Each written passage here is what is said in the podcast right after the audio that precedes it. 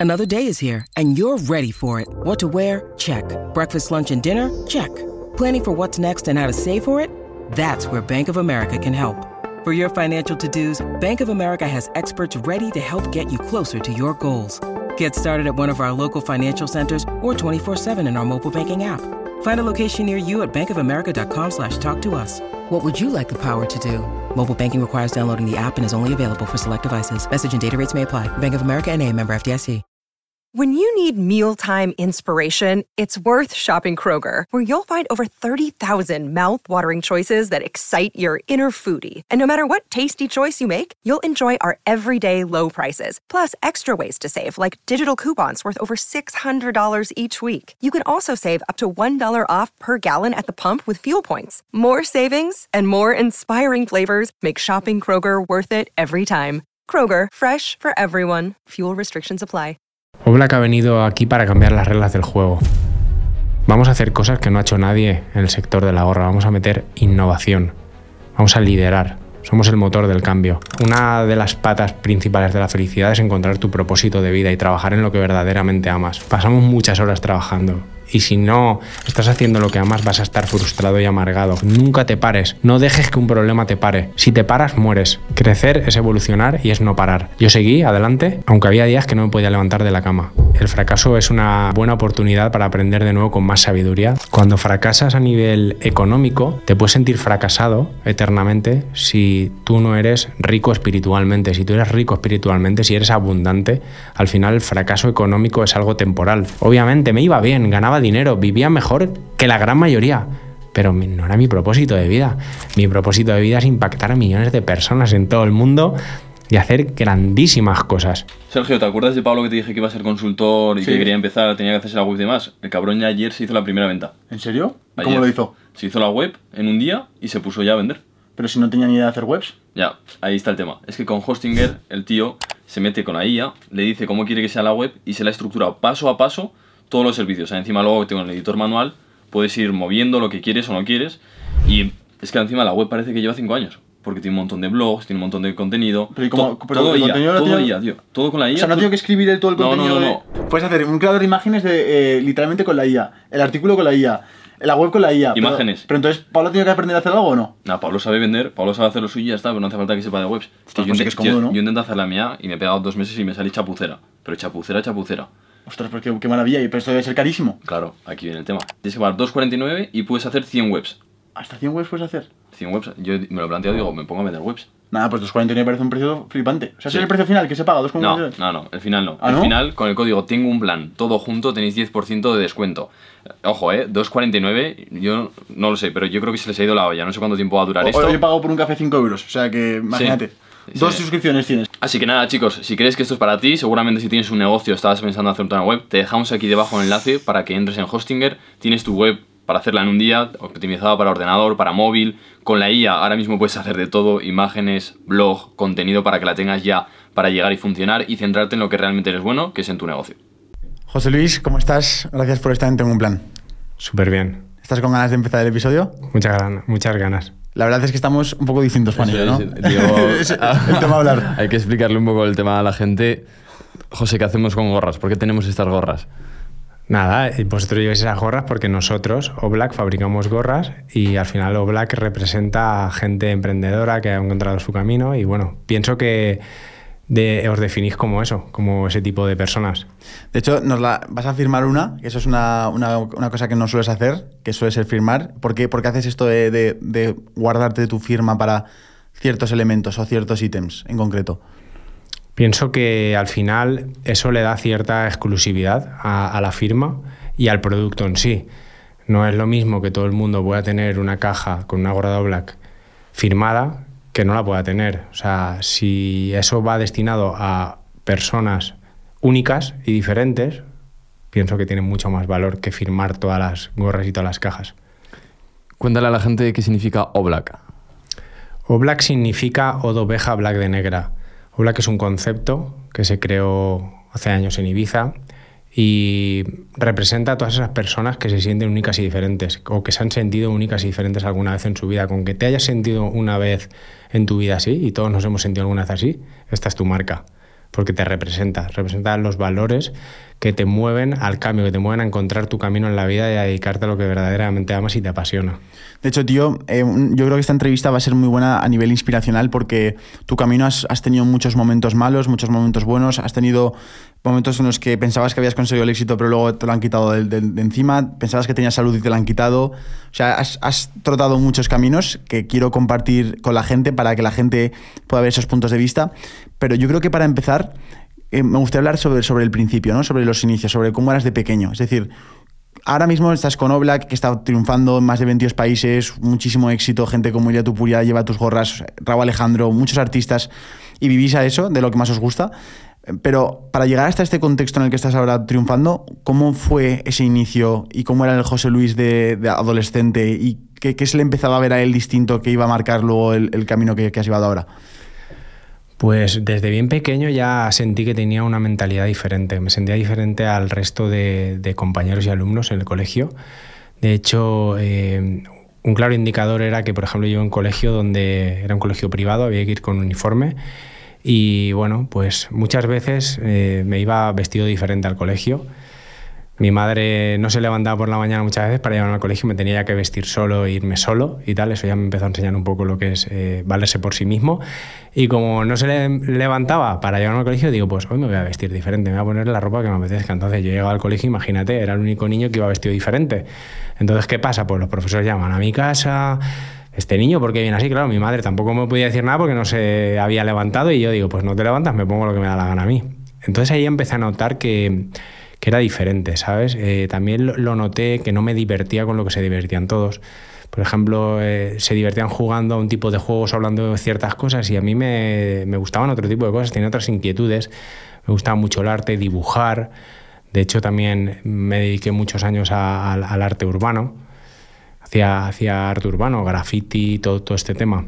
Entonces ahí ya es cuando me di cuenta de que mi camino era otro diferente al de la gran mayoría. Simplemente no era mejor ni peor, era diferente, ¿sabes? Tenía como ese alma de artista que tenía que expresar, pero ¿qué pasa? Que no estaba bien visto. Todo lo que yo quería hacer no estaba bien visto. Yo quería ser artista, dedicarme a algo que tuviera que ver con el arte, dedicarme a la música. Sin ir más lejos, me acuerdo que unas navidades, pues bueno, ya sabes que al final cuando ya sabes que los reyes son los padres, le pides a tus padres los regalos que quieres. Yo no le pedí un, una consola como le pedían todos los niños. Yo realmente dije, dije, yo no quiero eso, yo quiero algo diferente, algo que vaya enfocado a lo que yo quiero ser. Y le pedí pues un, un mezclador y le pedí unos platos y tal. Y con 11 años yo ya me monté mi propio club en el altillo de la casa de mis padres y, y practicaba, me dedicaba a la música, ahorraba dinero haciendo trabajos extras con mi padre y iba creando mi propio camino y fue brutal. En ese mismo club también organizaba como mm, eventos los sábados por la tarde, ponía yo la música, re reunía dinero de todos los amigos, tío, y con, y con, ese dinero pues pagábamos los gastos y nos lo pasábamos bomba allí. O sea que, ¿Cómo eran tus padres para entender un poco mejor cómo eres tú? Mis padres, pues mira, eh, mi madre era una mujer bien, que viene de una familia bien, a nivel económico bien posicionado, con unas creencias muy religiosas y muy rígidas. Y mi padre, si entendéis de enneagrama, era una oveja negra. Mi padre era un enneatipo 4 del enneagrama, no sé si controláis, pero esa herramienta a mí me gusta mucho utilizarla porque da mucha información. Y era como un alma libre, ¿sabes? Para que os hagáis una idea, mi padre con 15 años, ya el tío ya vivía en Ibiza, ¿sabes? Y siempre había tenido mucha mentalidad emprendedora. De hecho, montó su primera empresa con, no recuerdo, pero rollo 20, 20 años o, menos. Y la verdad que ellos me inculcaron desde bien pequeño todo eso, el tema de, del emprendimiento, el luchar por tus sueños, etc. Sí que es verdad que me obligaban eh, a que estudiara. Tú tienes que estudiar, tienes que sacarte los estudios, tienes que sacarte una carrera, tienes que labrarte un futuro para no ir por donde hemos ido nosotros.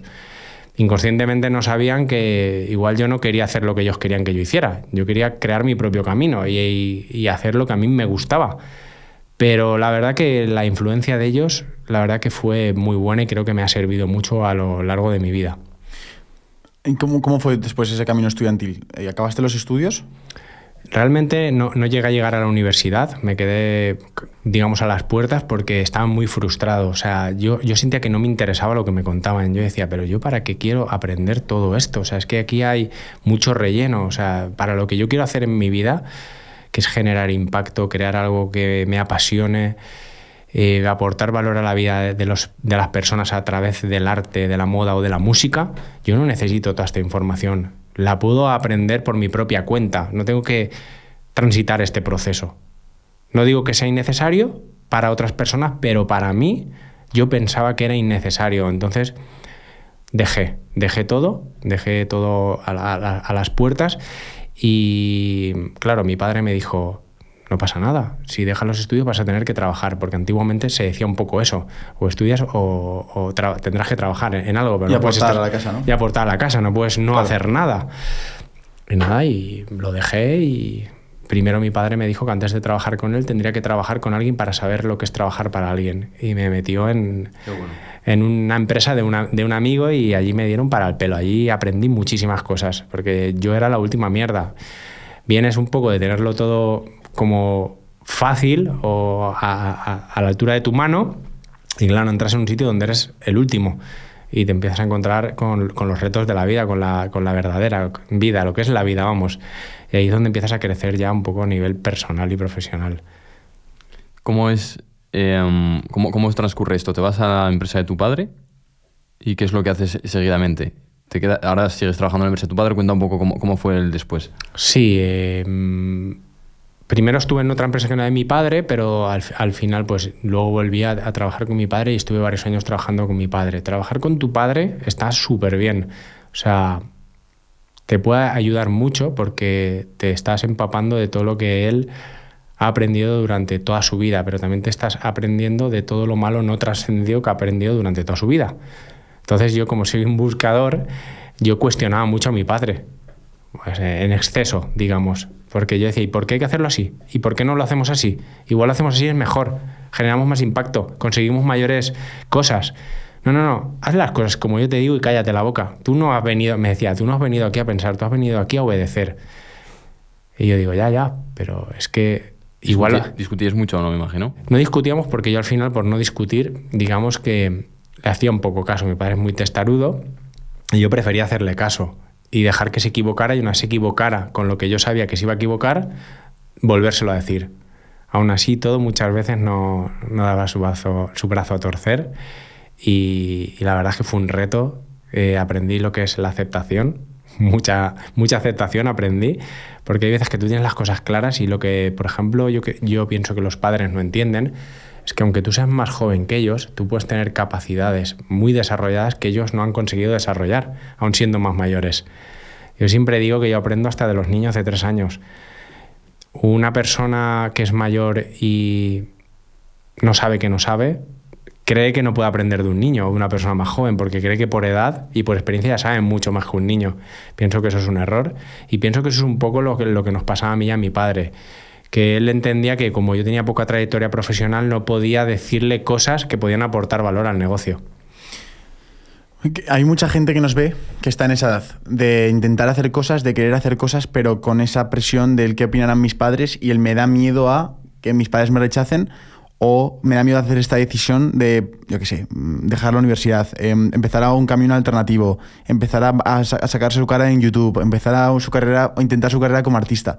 Y al final, en estos yo creo que cuanto más te acercas al camino artista, más tienes esa sensación como de este tío que, pretende, ¿no? ¿Quién se cree? Que yo creo que es cuanto más, porque es como, ¿quién te crees que eres cantante? ¿No? Eh, voy a una entrevista de Saiko que decía mm, que él le dijo a sus, a sus padres que intentaba serlo de cantante y si que para marzo, y si para marzo, creo que esto lo dijo en octubre, y si para marzo no había conseguido ser cantante, que volvió otra vez a los estudios. Y justo fue cuando hizo el tema de Polaris y se, y se fue viral. O sea, una locura. Yo, no me, me quedé flipando cuando, cuando, cuando conté la historia. ¿Qué consejo le das a ese chaval que tiene esas, ese miedo al que opinarán sus padres a la hora de tomar una decisión? ¿Y cómo crees que es la mejor forma de plantear ese momento? esas expectativas de los padres, esa, esa, gestión emocional de me da miedo fallarle a mi familia, me da miedo quedarme apartado, me da miedo que me eche de la bronca, es que no me van a dejar. Esa pregunta es muy buena. La verdad que me gusta que me la hagas porque yo también viví eso. O sea, y de hecho con mi padre ya no, pero con mi madre aún, aún lo vivo en ciertas ocasiones que ahora os contaré. Es muy difícil romper con las creencias familiares. Es decir, si en, en un entorno de varios hermanos los, los, hermanos que te preceden pues han estudiado, han seguido el, el, camino trillado que la familia ha estipulado, pues quiero que mis hijos sean uno médico, el otro abogado y el otro notario, por decir tres profesiones, ¿vale? El cuarto hijo obviamente tiene que seguir ese camino, porque si el cuarto no lo sigue, ¿con qué se va a encontrar? Con la crítica tanto de los padres como de los hermanos. Yo lo que animo a las personas que estén ahí es a encontrar su propio camino, porque al final no puedes seguir el camino de otras personas si quieres ser feliz. La felicidad, una de las patas principales de la felicidad es encontrar tu propósito de vida y trabajar en lo que verdaderamente amas. Como decía Steve Jobs, eh, la única forma de hacer un gran trabajo es amando lo que haces. Si tú no amas lo que haces, no puedes hacer un gran trabajo. Y si no haces un gran trabajo, pasamos muchas horas trabajando. Y si no estás haciendo lo que amas, vas a estar frustrado y amargado, que es lo que le pasa a mucha gente que sigue el camino trillado de sus padres. Yo nunca lo seguí porque como te he dicho, desde muy pequeño me he sentido diferente y he mostrado esa, esa parte mía. O sea, siempre me he considerado que soy la oveja negra de la familia y he ido contracorriente. Y me he rodeado de personas que eran igual, como mis socios, amigos y, y demás. Entonces, yendo un poco a la pregunta, yo les diría que para encontrar ese camino, busquen información de personas que han hecho grandes cosas, que aman lo que hacen y que de verdad han encontrado su camino, porque les pueden servir de referentes. Por ejemplo, a mí me sirvió leer libros de personas con esa mentalidad. Por ejemplo, a mí me inspiró mucho la, biografía de Steve Jobs, me inspiró mucho las lecturas de Napoleón Hill, con su libro Las leyes del éxito. Napoleón Hill era un marginado. A, a, Napoleón Hill no le apoyaba ni nadie de su entorno, ni su mujer, nadie. Él iba contracorriente. Estuvo 30 años estudiando a millonarios de éxito y creó ese libro, Las leyes del éxito, que ha inspirado a millones de personas en todo el mundo. Y él iba contracorriente. Él tenía a todo el mundo en, en su contra.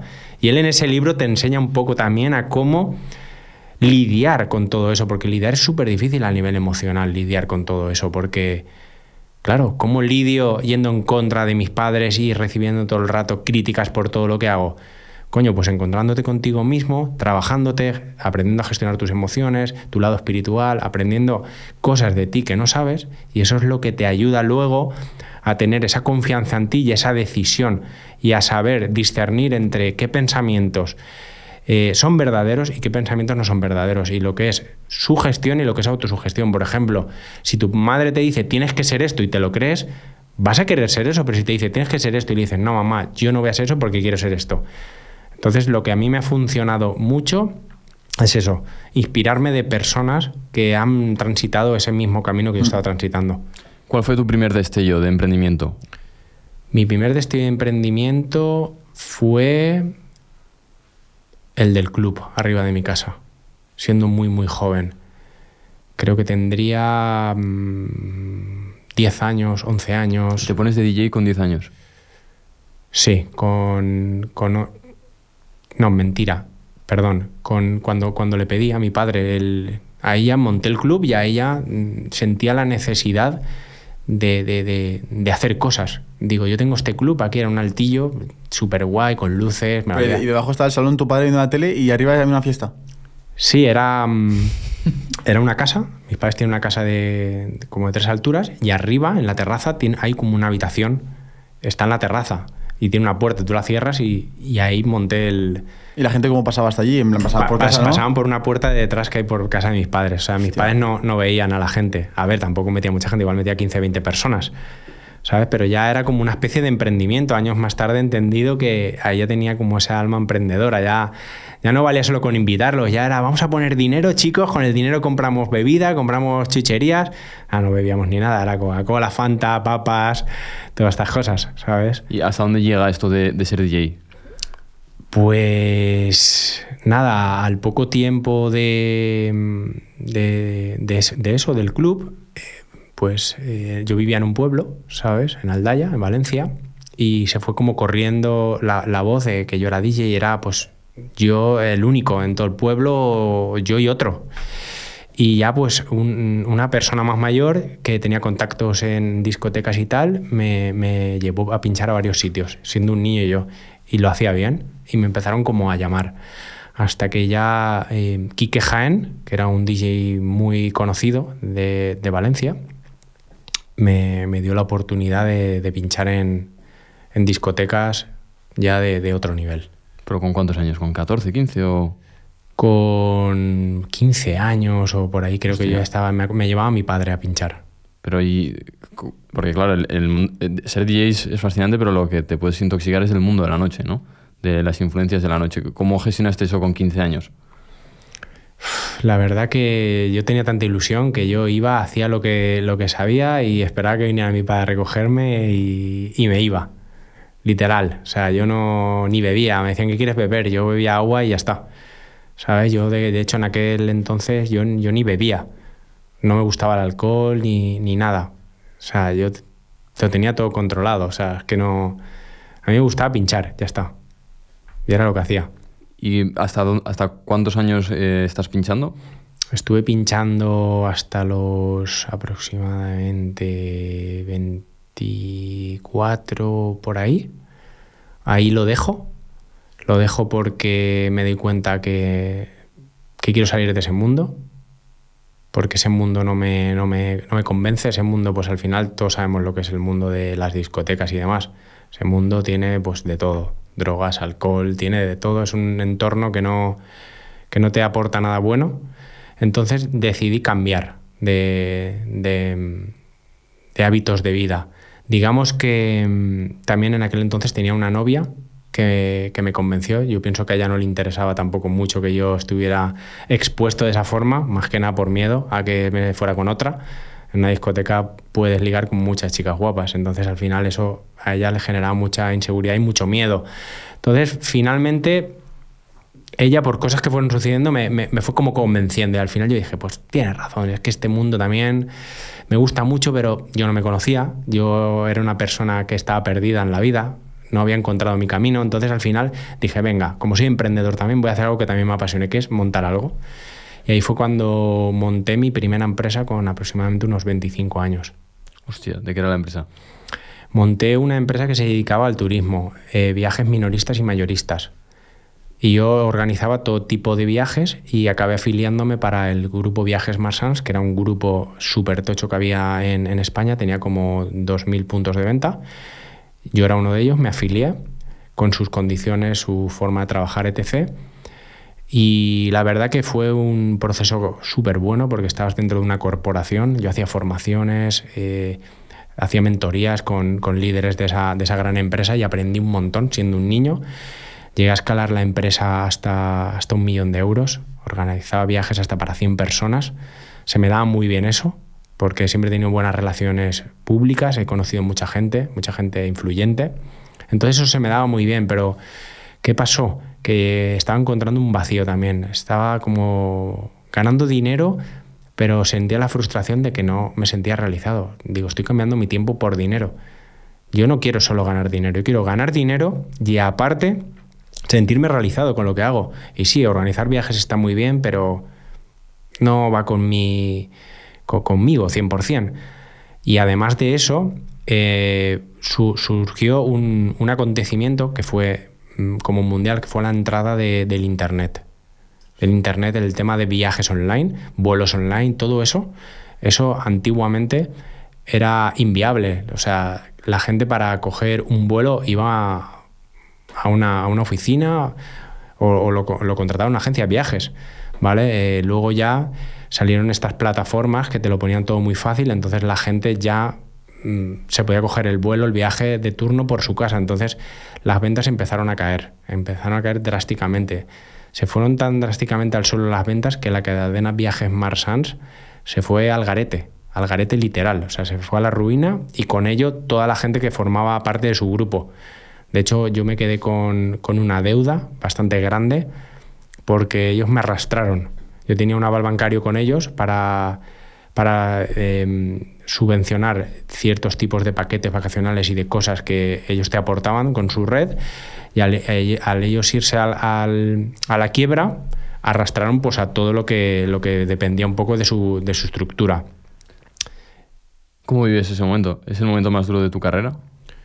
La verdad que ese fue el primer eh, batacazo que, que viví como, como persona, así que me, que me causaron un gran impacto emocional.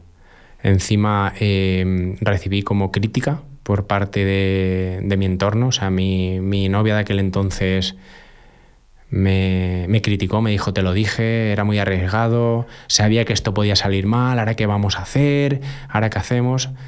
A mí una frase que me encanta, que dice, el fracaso es una, una buena oportunidad para aprender de nuevo con más sabiduría, de Henry Ford.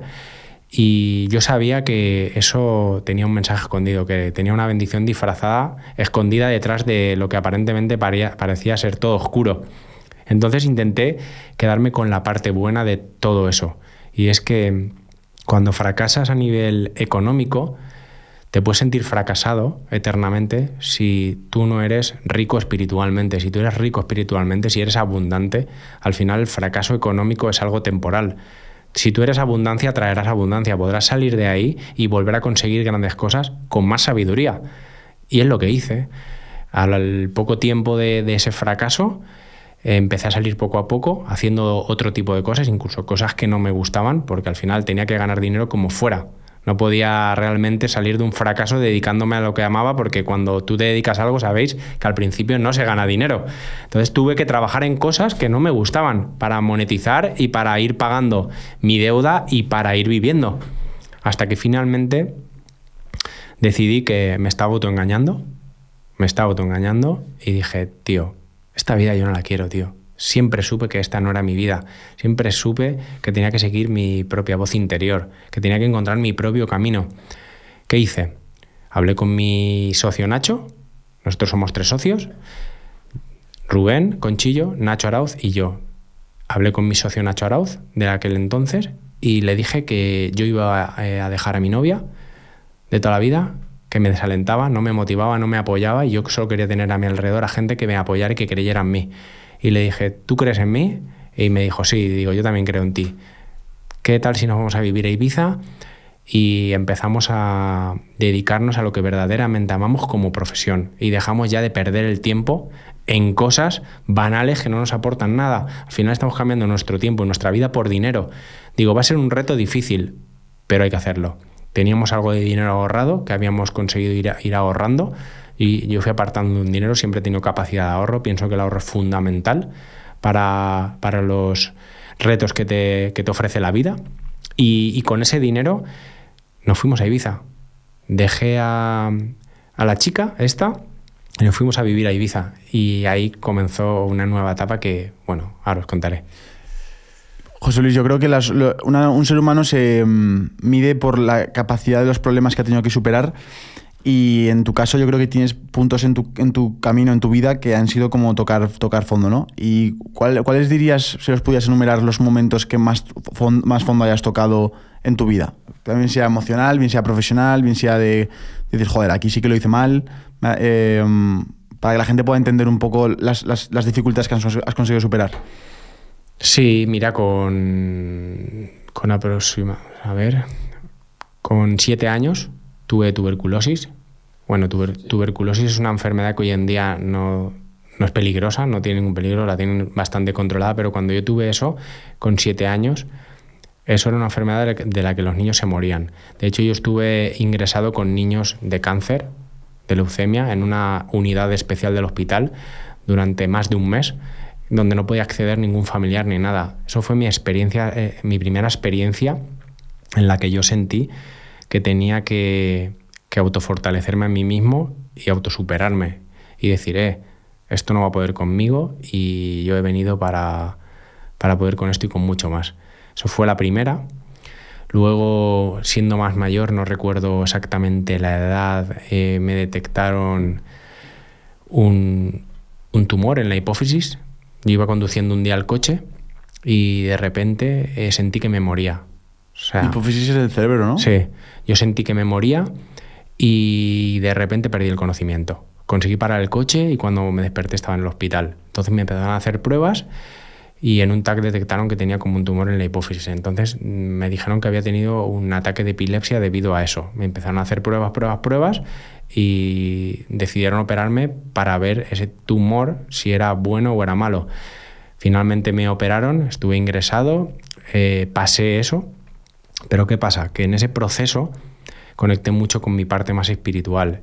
Aunque estaba bastante dormido, ya conseguí ver luz al final del túnel y decir, uff, creo que hay información que me estoy perdiendo y debo de encontrarla. Y compré por primera vez un libro de espiritualidad, compré El Poder de la Hora de Cartol, lo leí y la verdad que, que no comprendí mucho de lo que decía ese autor, era una lectura muy espiritual, muy profunda. Pero pienso que ese, que ese hecho de, de, haber pasado por eso, de haberlo superado, de hecho no tengo nada, al final salió bien, era un tumor benigno, no me han quedado secuelas, pero ya me metió en un camino que luego me ha ayudado mucho con los años, que es el camino de la espiritualidad y el mirar hacia adentro. Y pienso que eso ha hecho que hoy en día sea la persona que soy y que tenga una mentalidad bastante espiritual. De hecho, eh, te, te veo muy, como muy alineado, muy eh, trabajado esa parte de desarrollo personal normalmente la gente que conocemos así, que, que, está tan, trabajada, es porque ha pasado por un momento de hacer las cosas muy mal, de hacer malos hábitos, de hacer vicios, de hacer una mala vida, mundo de la noche. ¿Cuál fue ese lado oscuro tuyo? Em, ¿Cómo fue explicar a la gente para ponerle en contexto cómo, hasta dónde llegaste a llegar de profundo?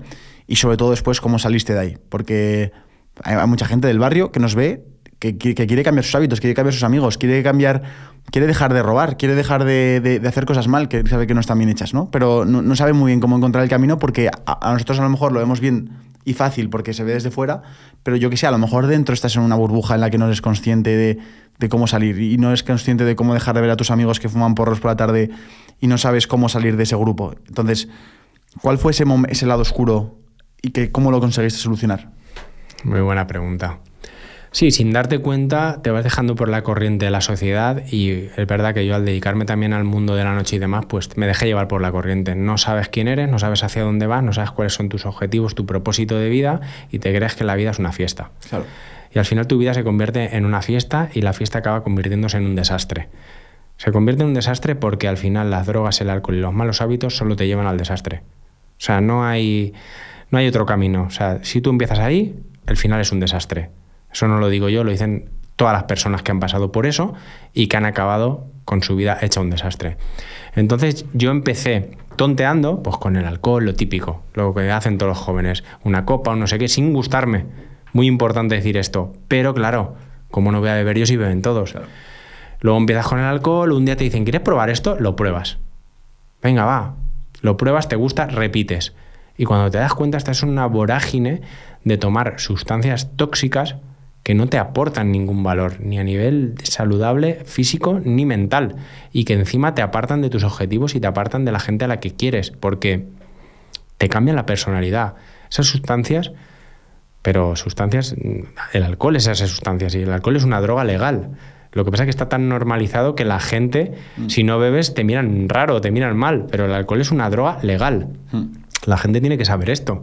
Entonces, eh, eh, si tú no haces eso que todo el mundo hace, eres como el bicho raro. Fíjate tú que siempre me había sentido el bicho raro o en la oveja negra, pero ahí me dejé llevar y no fui la oveja negra y seguí la corriente y me equivoqué. Me equivoqué y años más tarde tuve que rectificar. Gracias a rectificar estoy hoy aquí, hablando como hablo, habiendo encontrado mi camino y demás.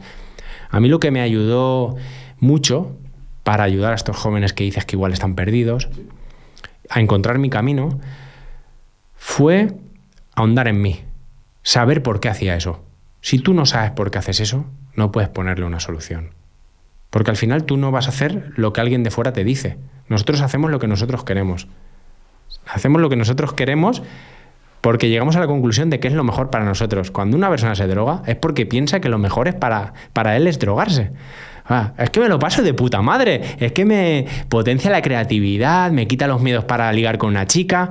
Ya, pero eso es momentáneo, eso es pico de, dopamina inmediato y es adictivo. Y te puedes hacer esclavo de eso. Hay que tener cuidado con esto, porque si te haces esclavo de eso, luego no sabes funcionar sin eso. Entonces, hay que tener mucho cuidado de lo que pruebas y lo que no pruebas porque te puedes volver adicto. Entonces, lo que, lo que hay que hacer es vencer tus propios miedos, saber por qué has caído ahí y empezar a integrar unos buenos hábitos que te ayuden a cuestionar tus creencias limitantes, que son las que te han llevado a los malos hábitos. Y te aseguro una cosa, cuando tú haces ese trabajo y cuestionas todo eso, tu vida se transforma, no necesitas las sustancias. De hecho, tu, tu felicidad es tan profunda que dices, es que no hay nada que me haga más feliz que no tomar nada. O sea, yo bebo un licuado, o bebo agua, o hago deporte, o leo un buen libro, o estoy con gente interesante, o en la que vibro en la misma energía, y ya es como estar drogado. Pero para llegar ahí hay que hacer un trabajo. A mí, por ejemplo, un libro que me ayudó muchísimo, que ya lo he nombrado antes, es Las leyes del éxito de Napoleón Hill. He leído muchos, pero si tuviera que recomendar uno a una persona que está perdida, es Las leyes del éxito y os voy a decir por qué. Napoleón empleó 30 años de su vida en escribir ese libro. Está basado en historias de éxito de más de 500 millonarios de su época. Es una puta pasada el trabajo que hizo, que hizo ese tío. ¿Vale? ¿Y qué pasa? Hay 16 leyes que tú tienes que cumplir a rajatabla si quieres tener éxito. Si cumples 15 y hay una en la que no cumples nada, tienes cero, tú no vas a tener éxito. El autor te lo enseña así. Y entre esas leyes está personalidad agradable, hacer más de aquello por lo que te pagan, beneficiarse del fracaso, una, em, tener buenos hábitos, em, muchas cosas interesantes, no recuerdo ahora todas, pero las tienes que tener todas. De hecho, te pone una tabla para que te midas antes de empezar el libro y después, para ver cómo has incrementado, después de hacer el trabajo del libro, esos porcentajes. Pone ejemplos de gente de la época y los compara, por ejemplo, con Henry Ford, que es el creador de la marca de vehículos Ford, y pone como Henry Ford tenía las 16 leyes al 80-90% y las personas de su época que ganaron mucho dinero pero no tuvieron un éxito rotundo, había leyes que, por ejemplo, tenían un 20%, otras tenían cero. Entonces lo que me ayudó a mí ese libro es a, coño, ¿qué no tengo yo ahora que necesito para tener éxito? Hablamos de éxito en todos los sentidos, 360. Amor, salud, familia, todo lo que engloba el éxito, no lo llevemos solo a lo monetario. Yo, por ejemplo, tenía cero autocontrol. Cero autocontrol. Cuando me leí ese libro la primera vez. Yo estaba motivado con algo que estaban haciendo en ese momento y venía un colega y me decía, nos vamos de cena y luego salimos por ahí. Y igual al día siguiente eh, tenía que hacer cosas pronto y lo posponía. Claro, cero autocontrol. Igual a. ¿Vale? Tenía éxito, pero no era el éxito al que yo quería acceder, que es el éxito, por ejemplo, que tengo hoy en día. Que es trabajo, constancia, sacrificio, perseverancia, disciplina. Yo no tenía todo eso, lo tuve que trabajar. Y lo trabajé con la lectura del libro. Él le llama curso. Por ejemplo, tampoco tiene una personalidad agradable, era una persona seria, distante juzgaba a las personas por su apariencia, por sus creencias, no tenía open mind, solo tuve que trabajar. Cuando tú trabajas eso, te transformas, se transforma tu sistema de creencias y cuando se transforma tu sistema de creencias, se transforman tus resultados. Y al final, los resultados es una cosa que viene de dentro. Está fuera, pero viene de dentro. Todo viene de dentro hacia afuera. Yo no puedo crear abundancia si yo no soy abundante. Si yo tengo creencias limitantes, estoy en la escasez, genero escasez. Obviamente me iba bien, ganaba dinero, vivía mejor que la gran mayoría, pero no era mi propósito de vida. Mi propósito de vida es impactar a millones de personas en todo el mundo y hacer grandísimas cosas. Y para eso necesitaba hacer un trabajo que no me habían enseñado ni en el colegio, ni en el instituto, ni me lo habían enseñado mis padres, porque no te enseñan esas cosas pienso que no interesa.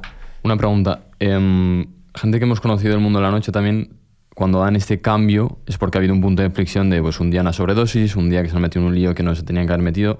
¿Sufriste algo parecido o fue algo tuyo propio que un día dijiste, es, no estoy yendo por donde yo quiero? Pensé que, que no estaba yendo por el camino correcto. Pensé que había caído en, en un vacío existencial que estaba llenando con cosas externas de forma inconsciente. Y tuve que hacer consciente eso.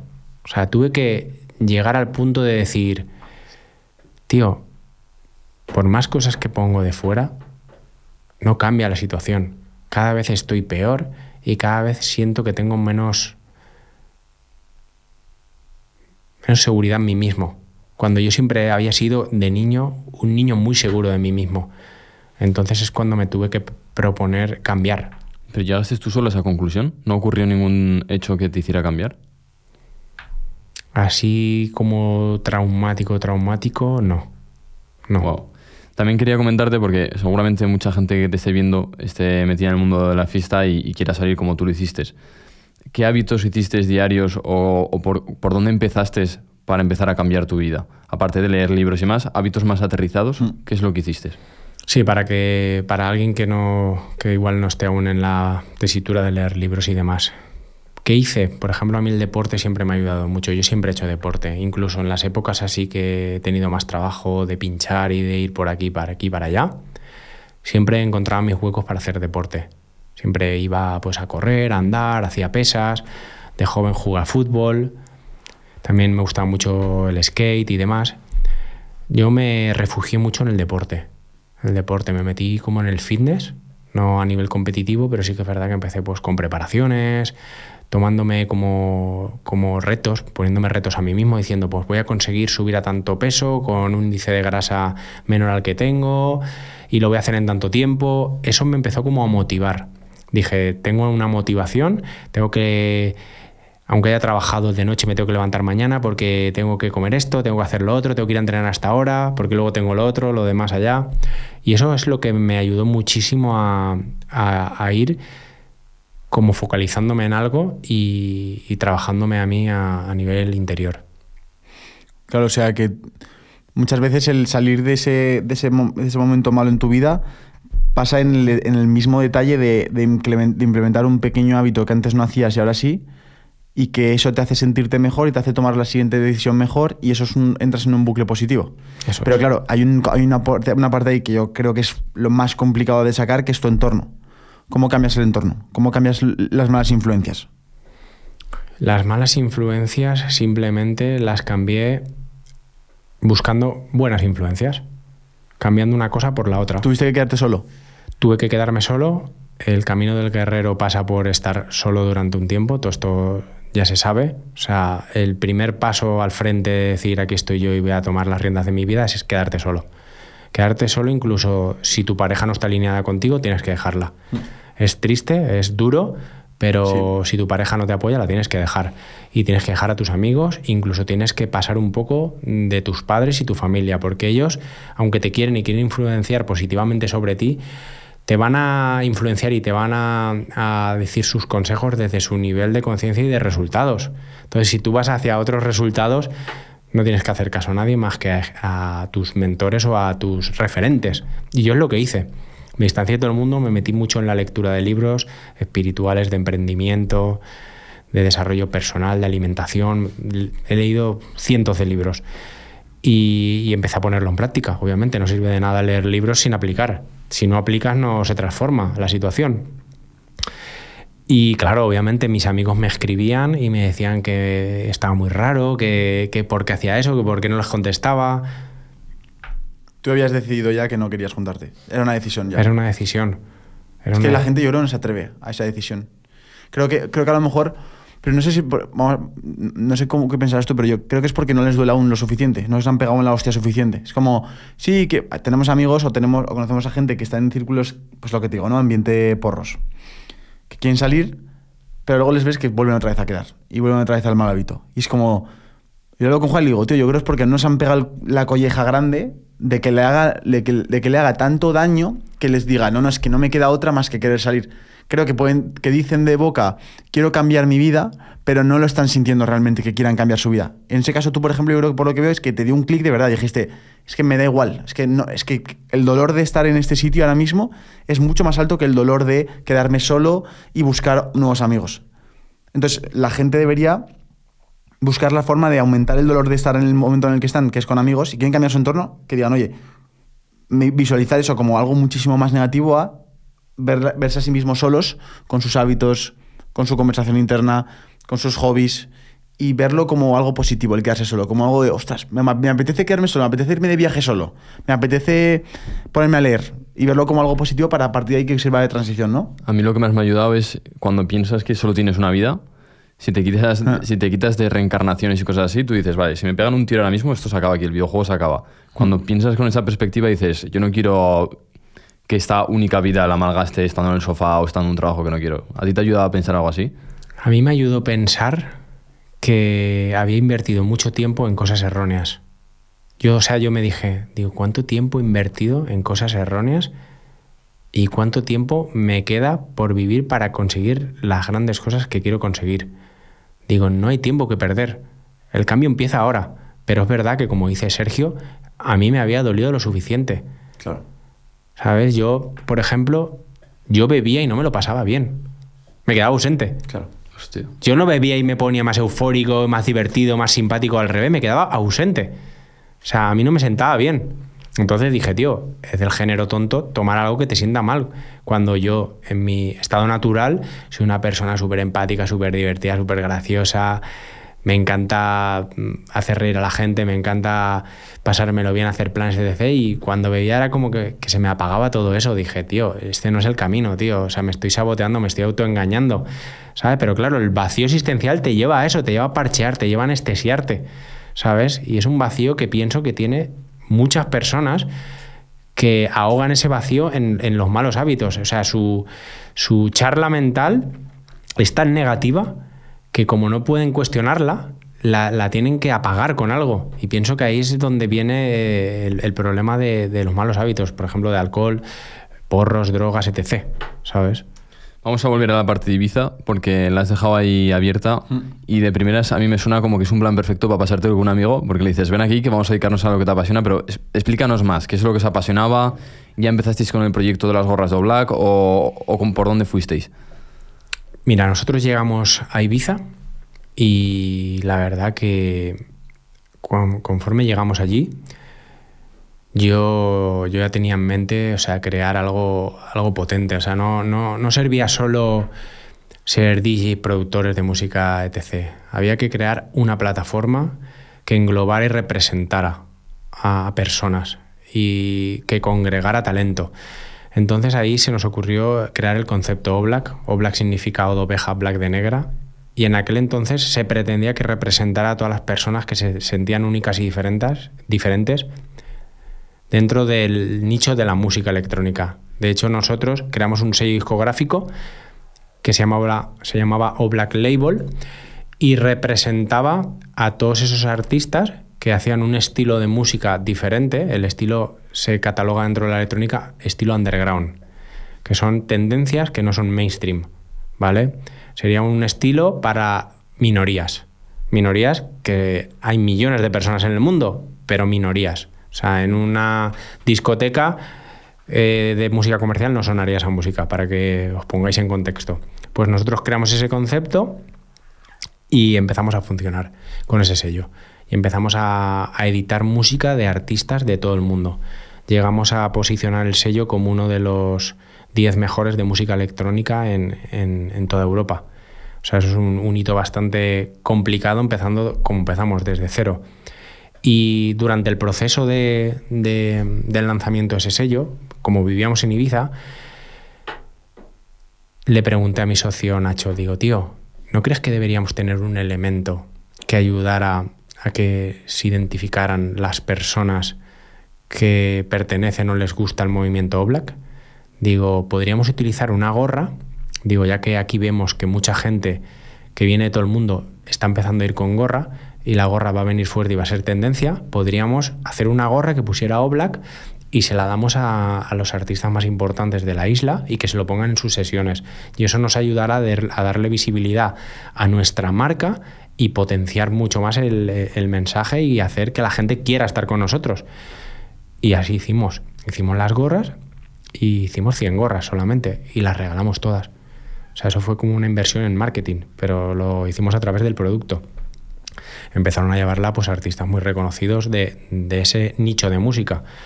Loco Dice, eh, Luciano, DJ Sneak y muchos otros más, que son artistas súper conocidos dentro de ese nicho de música. Y en todo ese proceso nos dimos cuenta que la gorra era un elemento que gustaba mucho. La gente nos empezaba a pedir la gorra. Hicimos una pequeña colección con más colores. Esas sí las empezamos a vender y al ver que también se vendían, ya fue cuando se planteó un poco crear un proyecto desde cero, focalizarnos en lo que es la gorra y fabricar las gorras nosotros en nuestras propias fábricas y, y montar toda la infraestructura que se montó mucho más tarde. Ostras, tío, pero entonces tu camino primero era ser una discográfica y luego te chocaste con las gorras como consecuencia de, de- de un detalle. O sea, me refiero, tu negocio actualmente no es la discográfica, son vend- es vender gorras. Eso es. O sea, o sea literalmente no, no, no puedes. O sea, la- literalmente tú cuando empiezas en el camino del emprendimiento nunca vas a poder definir qué es lo que te vas a acabar dedicando, ¿no? Claro, eh, hubo una persona que la aprecio y la quiero mucha, mucho, perdón, que es el doctor Hernández, Así, lo hemos tenido aquí invitado. El doc. El doc. que una vez me dijo, cuando pasé en ese proceso de transición de- del sello discográfico a la marca de moda, me dijo que, que no me preocupara, que igual el fin de mi vida tampoco era Black Caps, aunque me estaba yendo ya de puta madre, aunque estaba... ¿Sí o no? ¿Te ha dicho eso? Me dijo eso. Dice, igual que creías que el sello era ya lo último, iba a ser con lo que ibas a vivir ya el resto de tu vida, igual puedes llegar a pensar que Oblak es eso. Pero todos son piezas del puzzle que hacen que te vayas convirtiendo en la persona que has venido a ser. De hecho, a través de el, el sello geográfico y la marca, estoy descubriendo, por ejemplo, un don innato que es el de la comunicación, el de inspirar a otros a través de mi propia experiencia. Eso no lo sabía yo hace 10 años. Me lo ha dado el sello discográfico y me lo ha dado el emprendimiento con Black Caps. Porque al final un emprendimiento muchas veces tienes que hablar para personas, tienes que vender tu proyecto, tienes que hablarle de lo que estás haciendo a gente. Entonces vas perdiendo el miedo a comunicar, a hablarle a la gente. Y va- vas descubriendo algo que está en ti, que estaba oculto. Entonces al final pienso que el camino de emprendimiento no termina nunca y que no dejamos de crecer. ¿Quién sabe si Oblak es el final o no es el final? Obviamente hemos venido a conquistar el mundo. Vendemos ya en 22 países de la Unión Europea. Pronto vamos a entrar en, en Estados Unidos, en Asia, en Dubái, en Latinoamérica. Pero yo no sé si eso va a ser el final o van a venir cosas mucho más grandes que aún no sé. ¿Y cómo lo.? Cómo, cómo- bueno, perdón. No, no, de... Que iba a decir que cómo lo analizas tú internamente para saber si, esta es, si es una buena decisión al tomarla o no. Es decir, cuando tú has dicho, acabas de decir esto, de que puede que Oblak no sea el, el- el proyecto definitivo, ¿cuándo sabes? O sea, ¿cómo, cómo, cómo, de- cómo tomarás esa decisión? ¿Te guiarás por tu intuición? Em, ¿Preguntarás a gente cercana? Es algo que, o sea, porque hay gente que, que estará en un momento de transición en su vida y no sabe cómo escuchar a su cuerpo, no sabe cómo escuchar a su intuición. Em, ¿Qué consejo le das a una persona para tomar buenas decisiones en su vida? O decisiones importantes. Lo que, lo que a mí me ha funcionado es apaciguar la mente, la charla mental. Cuando vivimos en la mente no podemos escuchar la voz de nuestra alma o de nuestra intuición para que sea más entendible, ¿vale? Porque el alma igual queda un poco espiritual. Sí, como que en vez de sentirlo, en vez de pensarlo aquí, lo piensas aquí. Eso es. Sí. Cuando tú sientes que estás en tu verdadero camino, eso se siente, es una sensación. Tú te levantas por la mañana, tú no quieres ni dormir. Realmente tú duermes porque es necesario, porque si no duermes te mueres. Pero yo me acuesto por la noche y digo, "Uf, que estoy deseando ya que, que, que- que sea la hora de levantarme. Porque cada día es apasionante, te- quieres que sea ya, de día. Quieres ya decir, "Uf, buah, es que tengo tantas cosas que hacer, tantas cosas que crear, tengo tantas ideas, quiero compartir tanto y, y hacer tantas cosas productivas y que aporten valor, que no, si pudiera ni dormiría, ¿vale? Yo he escuchado por ahí en podcast de gente, por ejemplo, he escuchado a Yados que dice que ni, que ni duerme, que duerme cuatro horas. Yo lo entiendo, es que yo entiendo lo que él hace. Yo lo que pasa es que no puedo, yo necesito descansar, pero si pudiera yo no dormiría tampoco, porque yo siento eso. Y yo no tomo ni café ni nada, ningún estimulante. Eso sale de dentro. Y eso es cuando encuentras tu camino. Cuando encuentras tu camino, eso te da una fuerza, una integridad que no te da ninguna sustancia que viene del exterior. Todo está dentro, todas las respuestas están dentro, pero hay que encontrarlas. Y para encontrarlas hay que apagar la mente. Si no apagamos la mente, la programación con la que hemos sido programados y condicionados y destinados, no vamos a encontrar nuestro camino, porque no estamos destinados, estamos programados. Nos programaron para cumplir una misión, que no es nuestra misión, es su misión. Cuando descubres esa trampa mental de tu programación, comienza tu verdadero camino. Encuentras tu camino, tu propósito y desarrollas tu intuición. Y tu intuición es la que te hace abrir puertas de bendición. O sea, yo hasta que no descubrí que tenía una intuición brutal, no pude encontrar mi camino. Como os he dicho antes, estaba perdido, caí en los malos hábitos. Estuve con una novia que no me aportaba nada porque tenía miedo a estar solo. Yo ahora no me junto con cualquiera. Alguien que entre en mi vida tiene que mejorar lo que ya hay. ¿Qué es para ti el éxito? ¿Cómo lo definirías? Esa pregunta me encanta. Es una pregunta brutal. Pero voy a intentar simplificarla para que la gente pueda entenderme. El éxito a cada edad es una cosa. Por ejemplo, cuando yo era un niño, el éxito era que mis padres me compraran el monopatín de mis sueños y tirarme por unas escaleras y que me salía perfecto el truco. Cuando jugaba fútbol, el éxito era ser titular y marcar goles en todos los partidos. Cuando empecé a ser adolescente, el éxito era ligarme a la chica más guapa del grupo. Luego eh, el éxito fue pues comprarme ropa chula y, ir guapo y, sentirme bien. Pero si lo aterrizáramos y, lo tratáramos como, un concepto global, para mí el, el éxito es en este orden tener salud, tener amigos de verdad, amigos que te quieren y que están contigo por lo que eres y no por lo que tienes, y tener abundancia espiritual barra económica. Si tienes abundancia espiritual, la económica va de la mano. Porque como he dicho, todo empieza por dentro y lo de fuera es un reflejo de lo de dentro. En ese orden, éxito es salud, amistad, abundancia económica. Sin salud, la abundancia económica no tiene sentido. Es imposible. Yo he tenido dinero para vivir muy bien y he estado mal de salud y he estado frustrado muy frustrado. Con lo cual, para mí, si tuviera que focalizarlo solo en un concepto, el éxito es salud. Porque con salud puedes conseguir todas las demás cosas. Claro, tú has vivido momentos en los que el dinero perdía sentido, ¿no? Porque tu salud estaba fatal. Eso es. ¿Y cómo has salido de ahí? ¿Cómo te has recuperado? Sufriste la tuberculosis con siete años, pero has sufrido algún episodio más de mala salud? Sí, mira, yo con... No recuerdo la edad, pero pasados los 30 tuve un problema de la noche a la mañana después de una ruptura de pareja, un, gran impacto emocional. empecé a tener unos, unos síntomas muy raros. Empecé a tener mucho dolor pélvico, mucho dolor en el pubis, mucho dolor genital, dolor en la espalda baja, malas digestiones. O sea, era como un cuadro médico muy complicado porque eran muchas cosas a la vez. Entonces empecé a acudir a médicos y me diagnosticaron de todo. Me hicieron 50.000 pruebas, me diagnosticaron de todo. Uretritis, prostatitis, eh, atrapamiento del nervio pudendo, fibromialgia, enfermedad de Crohn.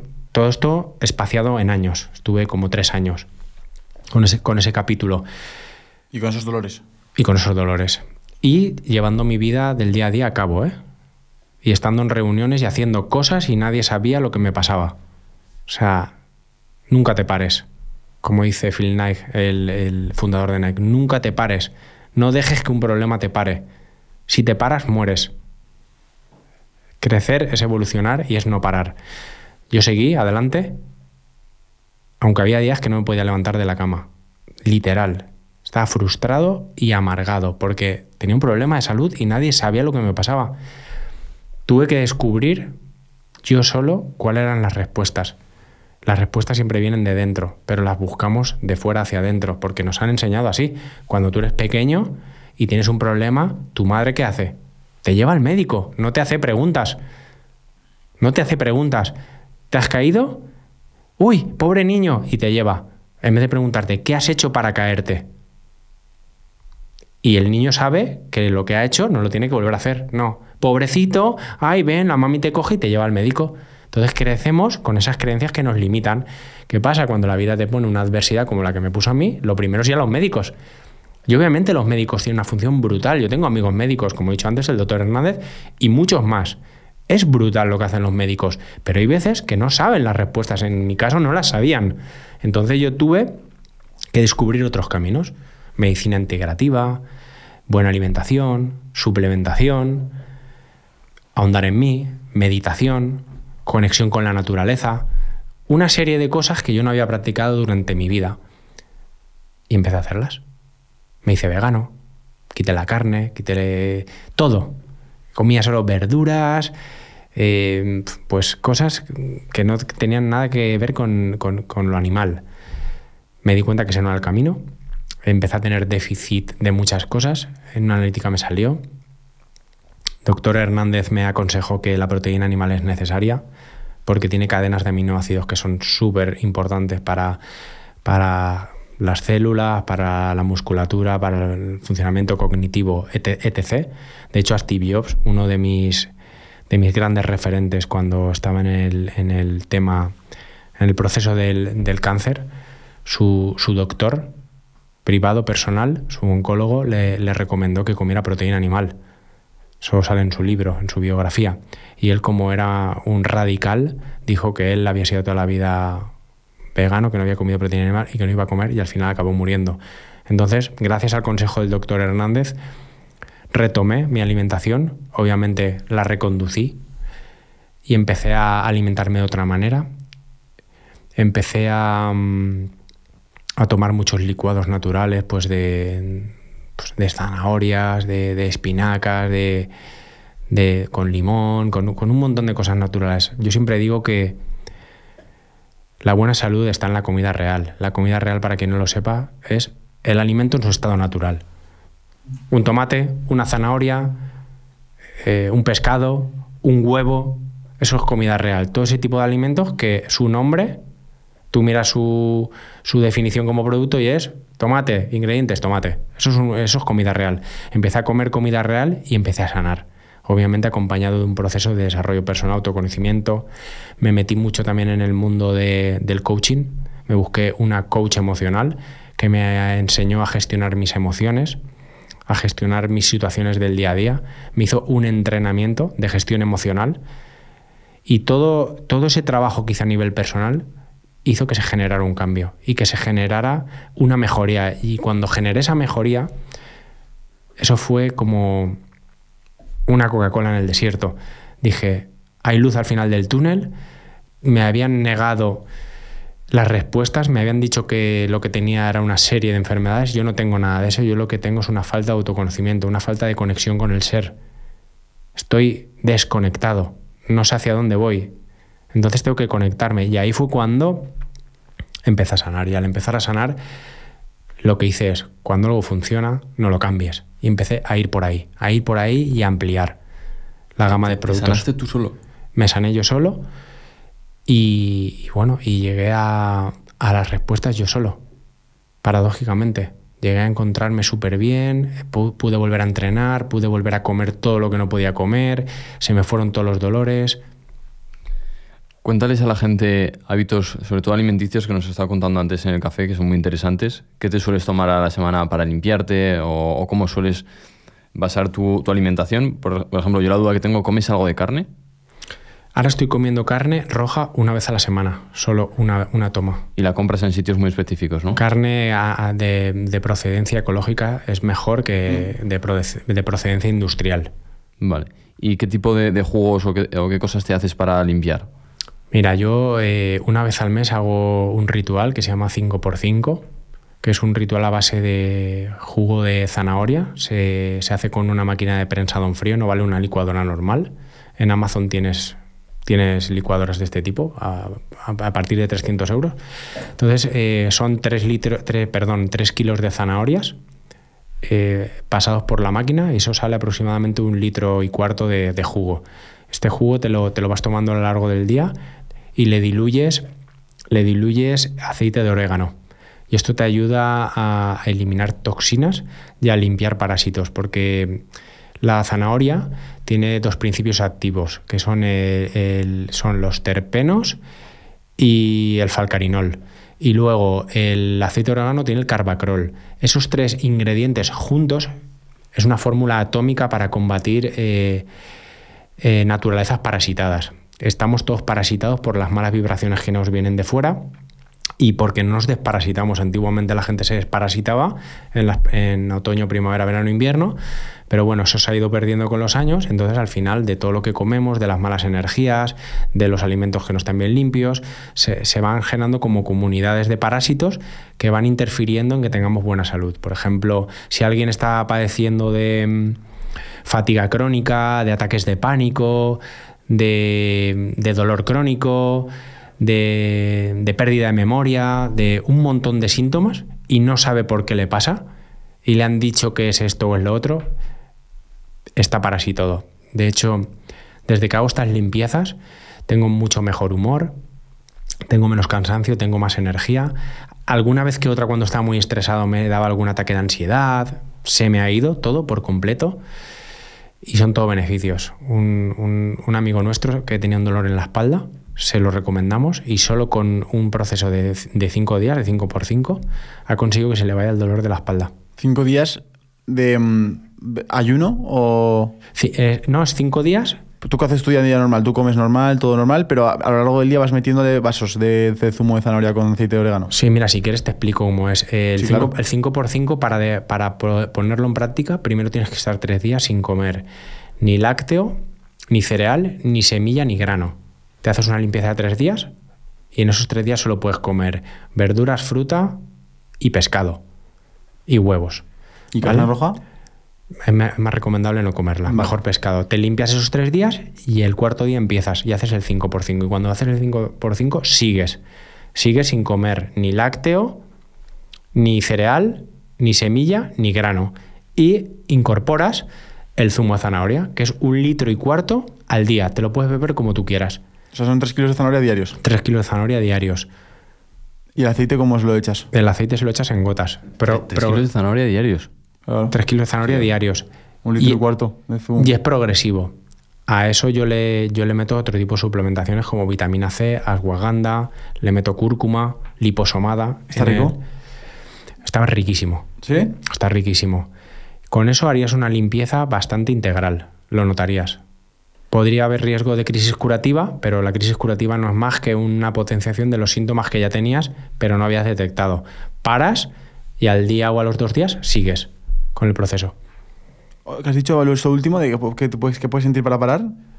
La crisis curativa es pues como una gripe, que tienes dolor de cabeza, te encuentras mal, igual tienes vómitos, tienes diarreas, esos que te estás limpiando, esos que estás lleno de tóxicos, de metales pesados, y entonces cuando empiezas a eliminar con este proceso, tu cuerpo está tan sucio que te genera una crisis, porque tu cuerpo no puede depurar a la velocidad a la que te estás limpiando.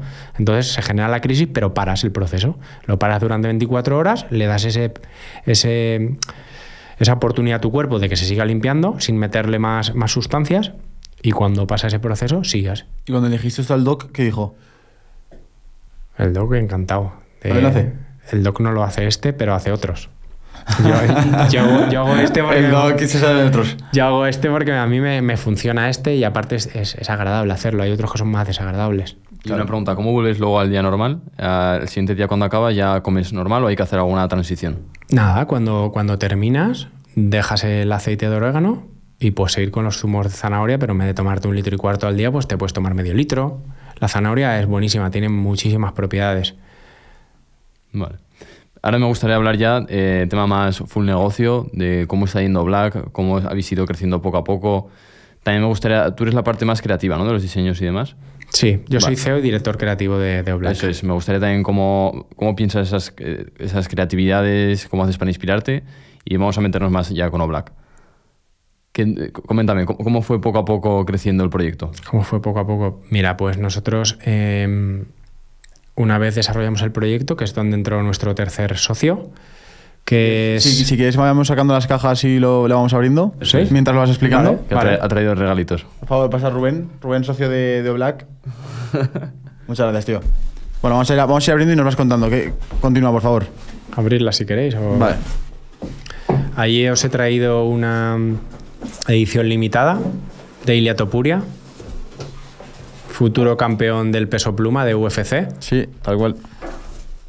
Se han hecho... Algún día vendrá por aquí por tengo un plan. Hay Sí. cómo, cómo lo ha conseguido. Seguro que sí. Hostia, qué guapa, tío. 2.000 unidades matador. para todo el mundo. ¿Vale? Sería tu pura matador. Y esa es la colección béisbol, que es la que llevamos puesta en la cabeza. Vale. ¿Colección Béisbol se llama? Sí. Muy bueno. Ahora os las firmaré cuando, Por favor. cuando terminemos. Y bueno, pues nada, desarrollamos el, proyecto, viajamos a China En China vivimos experiencias brutales. La primera vez nos fuimos a la aventura hasta allí. Una, pero antes, antes de hacer el primer pedido, fuiste a China directamente para Sí. conocer. Hostia. Sí, nos fuimos a China.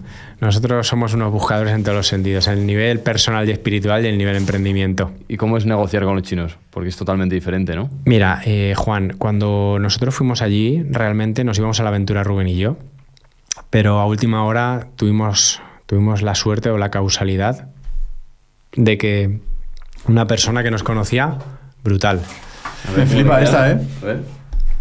Brutal. Ya verás. Este es el mío ya. A ver, Muchas gracias. a ver, a ver. Ahora seguimos, ¿eh? pero es que esto. Sí, sí, También la unboxing es como regalos, ¿eh? Es, es Como- como como regalos de año Navidad. nuevo. Esto, esto, tío, para la montaña va bien. Blackout. ¿Os la firmo ya o qué? Claro, tío. ¿Tienes rotulador? Sí, Venga, vamos a firmarlo. vamos a firmarlo, va. La verdad, la verdad es que el packaging es bastante bueno. ¿Firmo la, la negra? ¿Dónde está la negra? ¿Cuál, cuál de todas? La gorra, dices. Sí, la caja. A la caja, vale. Es verdad, las cajas son marrones porque no son todas negras, como black. Sabes que se está concentrando para hacer la firma bien. Bien, Juanico. Qué calentico. Eh, buena calidad, eh, tío. No, este gorro me mola. Este gorro sí que lo voy a llevar a muerte, eh. Sí, sí, se lo voy a llevar. El algodón es un algodón suave. Sí, macho. Muy buena calidad de producto, eh. Qué buena. Se Se, está no- se currando no- el- se nota el arte urbano, ¿eh? Te queda rollo graffiti. La... Hostia, qué guapo, chaval. Y ahora, y ahora firmo esa. Sena was here. Hostia, I was here. Sena Black. Brutal. Nada, esto lo tenemos que buscar la zona. eh, Tenemos que volver a recolocar, a reordenar la- la- el estante, tío, y ponerla por ahí. Sí, me da a mí que el Steve Jobs. Es que me la que se vea lo de, lo de Sena. Así en poco en diagonal para que sea lo del logo. Eso es. Y una gorra.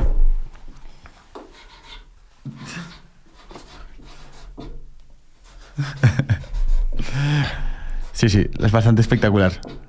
Joder, ya. Graba, ves. graba.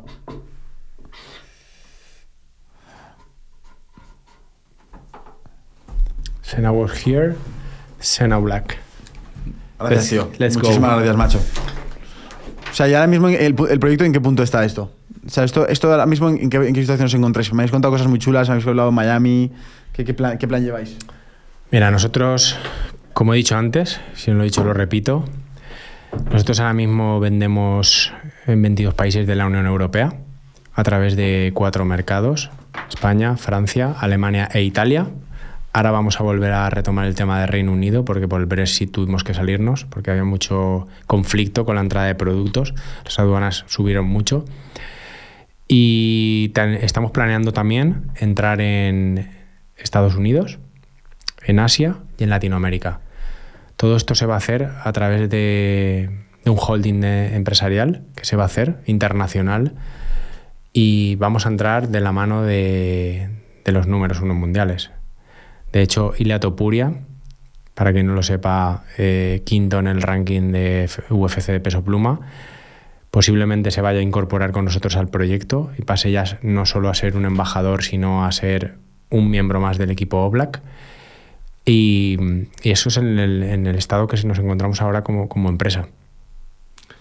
Em, cuando tomas decisiones a nivel creativo, ¿qué haces para inspirarte? Porque muchas veces el ruido mental de todos los días, del día a día, no, no nos deja el quiero hacer algo nuevo, quiero montar un proyecto o crear una gorra. Eso me imagino que, que llegar a esta conclusión, joder, a mí me costaría bastante tiempo llegar a esto. ¿Cómo lo haces? Sí, aparentemente tú puedes ver esa gorra y decir no tiene nada, es muy sencilla. El minimalismo es así. El minimalismo a los ojos parece sencillo, pero el minimalismo es la máxima expresión del arte. Es la máxima expresión del arte. Una cosa minimalista bien hecha es la máxima expresión del arte. Es lo más difícil de conseguir. Hacer algo que sea sencillo y que guste a millones de personas. Yo, por ejemplo, lo que hago para inspirarme y para crear productos es no forzar la creatividad. La creatividad aparece cuando quiere o cuando estás inspirado o estás conectado. Entonces yo lo que hago es en momentos de inspiración apuntar lo que se me ha ocurrido o incluso crearlo en el momento. Si me pilla, por ejemplo, aquí, aquí es difícil porque estoy hablando todo el rato, pero igual me pilla en este viaje. lo anoto en notas y cuando llego intento sacar eso que se me ha ocurrido. Si me pilla cerca de mi entorno, obviamente me voy y lo dibujo. Yo siempre, para crear algo, lo primero que hago es dibujarlo. Lo dibujo en, en un, en un cuaderno que tengo, con boli o con lápiz, y luego viene el proceso de digitalización. Se digitaliza y se materializa finalmente, creando el producto físico. Ese es el proceso creativo que yo utilizo. ¿Sabes crear momentos de inspiración o sabes cuándo tienes mejores momentos de inspiración? Se me da mejor dejar que la naturaleza hable a través de mí y crearte a través de mí. Es decir, para, no, para que no cree, que quede confuso. No se me da bien forzar la creatividad. Espero que venga. Porque muchas veces quiero crear algo, por ejemplo, os pongo un ejemplo, en una colaboración. Tienes un deadline, tienes que presentar eh, los prototipos y mm, quedan 15 días. Igual, el día 1 no hay creatividad, día 2 no hay creatividad, día 3 no hay creatividad. Joder, Rubén, tal, le digo a mi socio, tío, no me sale esto, no sé qué, no sé cuántos. Y de repente el día 6 estás cagando, por decirlo mal, Literal. y te viene la idea. No, Terminas no, y vas y no, la no, haces. more. Sí, Mago More lo explico así. Claro, te viene la idea. Y así fue. Hace poco estaba terminando la, la colección Origins, que es una colección que es nuestro top ventas, pero la vamos a sacar ahora en 2024 súper mejorada y en 40 colores. Y la he remodelado toda entera por dentro. ¿Sabes? Pues me quedaba un detalle por dentro y no me salía, y no me salía, y no me salía. Tenía ya toda la gorra y vamos con los tiempos súper justos. Y el otro día estando así conduciendo, eso que vas conduciendo, que vas en piloto automático, que, que te entran pensamientos, me entró, ¡pam! Esto, sí, tiene que ser así. Llegué a, nuestro, a nuestros almacenes y tal, que habíamos ido de visita a revisar unas cosas y tal. Y cogí lo primero que pillé, pillé por ahí y lo dibujé así rápido. Y ya de ahí pasa al departamento de, de diseño y ya se, Qué bueno. se crea. Cuéntanos un poco qué expectativas tenéis, cómo veis los siguientes años y, como sueño interno, que se te ve una persona muy ambiciosa, ¿cómo te ves de aquí a cinco años con Oblak? Oblak ha venido aquí para cambiar las reglas del juego. Como hizo en su día Nike o como ha hecho Apple. Nosotros siempre decimos que vamos a ser los Nike de las gorras. Y vamos a ser los Nike de las gorras porque vamos a hacer cosas que no ha hecho nadie en el sector de la gorra. Vamos a meter innovación. Vamos a liderar. Somos el motor del cambio. Vamos a crear nuestros propios tejidos. Ya estamos desarrollando nuestra propia, re- propia rejilla. No hay ninguna gorra en el planeta que tenga su propia rejilla. Nuestra propia rejilla va a ser nuestro propio, nuestro propio mosaico de logo hecho rejilla. Vamos a meter innovación, vamos a meter tecnología, vamos a darle funcionalidades a las gorras. Por ejemplo, que no haga falta llevar un reloj para, para medir las pulsaciones. Es una idea rápida. Que puedas estar entrenando, haciendo fitness y tu misma gorra le esté mandando mensajes a tu móvil de a cuántas pulsaciones vas. Hostia. Eso es una de las ideas. Hay muchísimas más, pero te doy esa así rápida. Eso no lo ha hecho nadie. Ya empezamos a innovar metiendo el packaging. Cuando empezamos nosotros, las gorras no llevaban packaging. Fuimos la primera marca que empezó a vender gorras con packaging. Nos encontramos con un muro de cemento que tuvimos que atravesar. Porque claro, eran todo problemas. Mucho más volumen, más costes de, de envío, peor para almacenar, más dificultad para quien almacenaba esas gorras. Pero nuestro negocio está todo enfocado y desarrollado para vender gorras dentro de un packaging. Mientras que la competencia no está preparada para eso. Sus costes, cuando meten el packaging, les sobrepasan. Ya vamos con ventaja. Ya hemos liderado en eso. ¿Qué pasa? Que ahora todas las marcas están metiendo packaging, pero ya están copiando a Black. Primero metimos un, un packaging marrón, nos copiaron. ¿Qué pasa? ¿Qué hemos hecho ahora? Hemos creado nuestro propio cartón marrón, que es ese. Negro, perdón, nuestro propio cartón negro. ¿Qué pasa? Ese cartón negro tú no lo puedes tener, lo tienes que fabricar y para fabricarlo hay que fabricar muchos miles de metros, vale mucho dinero. Si es una marca que está empezando y quieres copiar a Black, no puedes. Hostia, para pedir ese cartón negro te piden un montón de metros. Claro, no puedes, te lo tienen que fabricar, única y exclusivamente para ti. No puedes copiar eso, con lo cual ahí ya generas una distancia grande con el segundo competidor el que te quiere copiar. Y como, bueno, como aprendizaje también de tu marca, que me parece algo también para comentar, es lo de Amazon. Que es que mm, pese a que le dais mucha, mucho valor a la marca y, y mucho, y mucha creatividad y mucha identidad, oye, no nos habéis cerrado la oportunidad de poder vender por Amazon. Y de hecho os has dado muchas, mucho tráfico y, mucho, y es tu principal canal de ventas ahora. Y es algo que puede aprender muchos emprendedores de, oye, no rechaces el marketplace más grande que hay en el mundo que es Amazon y lo bien que te puede funcionar, ¿no? Claro, obviamente vas a trabajar para una gran plataforma internacional. Antes lo comentaba con Juan. La gente dice, no, es que yo no quiero vender en Amazon porque trabajo para Amazon ya, pero es que si no trabajas para Amazon vas a trabajar para Facebook o para Google. Siempre trabajas para alguien. Siempre trabajas para alguien, a no ser que seas Y tú si no para alguien. Shopify. Ah, y si no para Shopify. Si no eres ese alguien, trabajas para ese alguien. El tema es quién me está haciendo que consiga un coste de adquisición más económico. Literal. Y ir ahí. Da igual que se llame Amazon, que se llame Facebook, que se llame Google, que se llame Shopify. Da igual. Tú tienes que mirar por la economía de tu empresa. Porque si no miras por la economía de tu empresa, tu empresa no va, no va a crecer. No se va a mantener en el tiempo. Entonces, en nuestro caso, nosotros detectamos que nuestro canal más rentable era Amazon y dijimos, pues por aquí. Independientemente de que la gente un poco más de la moda critique a Oblak porque está en un marketplace donde se venden destornilladores. Coño, Amazon se ha especializado mucho. Amazon ya tiene eh, departamentos especializados en moda. ¿Sabes? Amazon no es lo que era. Alimentación, supermercado, sí, sí, es una no es lo que era hace 10 años. Claro. Y nuestro canal principal es Amazon. Otra cosa que me sorprendió cuando vio Black, bueno, cuando Antonio nos habló de, de la marca, yo sí que la había visto en futbolistas, el logo me sonaba de los futbolistas. ¿Cómo conseguís llegar a un futbolista? Eh, ¿Es un acuerdo? ¿Es que sabéis caer bien a la gente y estar en el momento adecuado? Porque son estrategias muy inteligentes de cara a una marca.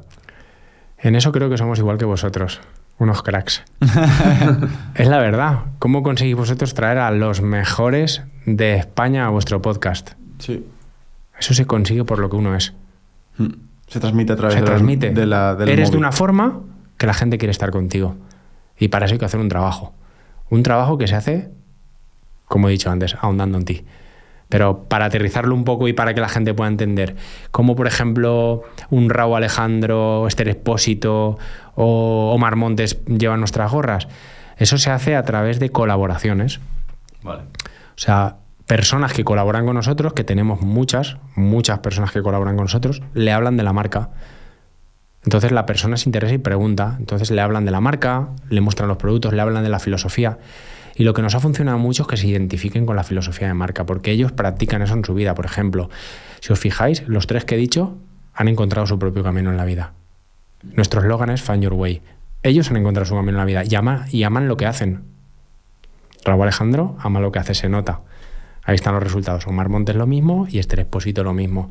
Entonces pienso que lo, lo primero, la primera puerta se abre con la filosofía de marca. Y si les gusta la filosofía de marca y se identifican, viene la segunda parte, que es el producto. Les tiene que gustar el producto y tiene que ser de calidad. Porque ellos reciben productos de marcas top mundiales. Gorras de, mm, de marcas que son pues internacionales y valen 200, 300, 400 euros. ¿Por qué se pone una Black y no se ponen las otras?